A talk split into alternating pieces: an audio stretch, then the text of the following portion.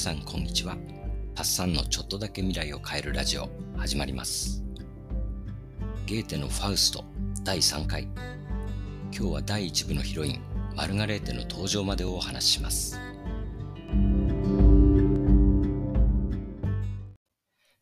この世の官能的快楽をすべて味わい、満足させられたらあの世では魂を明け渡す。そんな契約をしたファウストと悪魔、メフィストフェレス。悪魔のマントに乗って二人は、とある酒場に降り立ちます。メフィストフェレスは酒飲みの学生たちを魔術でからかいますが、ファウストは全く関心を示しません。くだらん、出よう、と機嫌悪く言うファウスト。メフィストフェレスは一計を案じます。ファウストを魔女のところへ連れて行き、若返りの飛躍を飲むように進めます。こんなうさんくさいところで何をしようというのだ。この汚い煮汁で若返るだと君にはもっとましな知恵がないのかまたまた悪い病気だ。煮汁が嫌なら好きくわを手に取って畑で汗水流すって手もありますがね。混じりっ気のない食べ物で身を養い、家畜と共に自分も家畜になって生活し、畑にはご自分の身から出たものを肥料としてやるんでさ。八十まで生きられますぜ。スキクワを手に取るなど考えたこともない。それではやっぱり魔女ということになりますな。さあ、人思いにぐいっとやんなさい。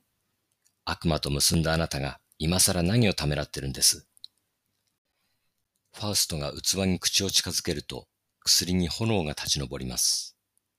それをぐいっと飲み干すとたちまち炎は全身に広がり、それが消えると、二十歳そこそこの美青年が現れました。さあ、元気よく出かけましょう、とメフィストフェレス。薬の効能が染み渡るように、あなたは汗を出さないといけません。ほどなく体の中に愛の神がムクムクと動き出し、飛んだり跳ねたりするのを楽しく感じるでしょう。舞台は変わります。街の中、ファウストが一人の女性とすれ違います。もしもし、お嬢さん。失礼ですが、私の腕をお貸ししてお送りいたしましょう。今や若返っているファーストが呼びかけると、マルガレーテという名のその娘は、私お嬢さんじゃありませんし、綺麗でもありません。送っていただかなくても一人で帰れますわ。と言って通り過ぎます。いや、実際あの子は綺麗だ。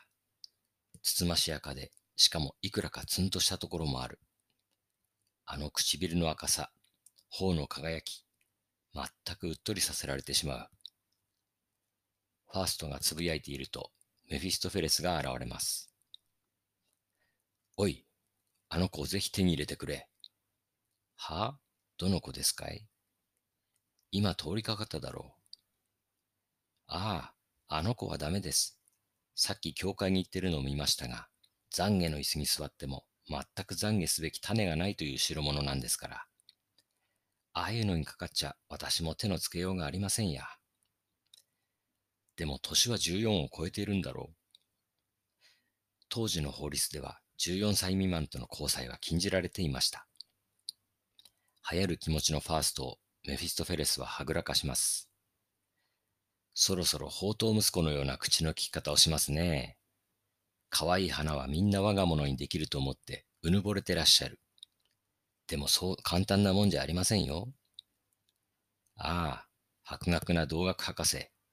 私を法や掟で縛るのはごめんこむりたい。この際はっきりと言っておくが、あの子が今晩私の腕で休むようにならなかったら、もう君とはおさらばだ。まあまあ、落ち着いてください。そう担当直入に物にしたって面白みがありません。まず持ち上げてみたり、ぐるぐる回したり、あらゆる前支度よろしくあって料理する方が楽しいですよ。南欧の小説のようにね。私があなたのお役に立とうとしているのは本当なんですから、今日のうちにあの子の寝室までお連れしましょう。本当か？口説けるのか？そうガツガツしないでください。私があの子を隣のおばのところへ行くように仕向けますから。その不在の間、娘の匂いのこもってる部屋の中で、やがて嬉しい仲になるのを存分に夢に描いて楽しんでおいてなさい。よし、もう行けるか。もう少しお待ちなさい。まだ日が高いですよ。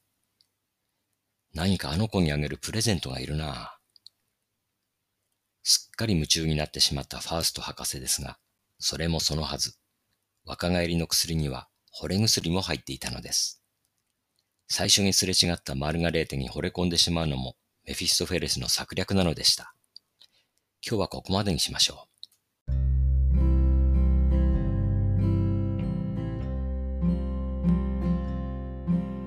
すっかり男性ホルモン全開という感じのファースト博士。なんだか苦難の匂いがプンプンしますが、また次回わかりやすくお話しします。それでは皆さんの未来がちょっとだけ良くなることを願って、バイバイ。you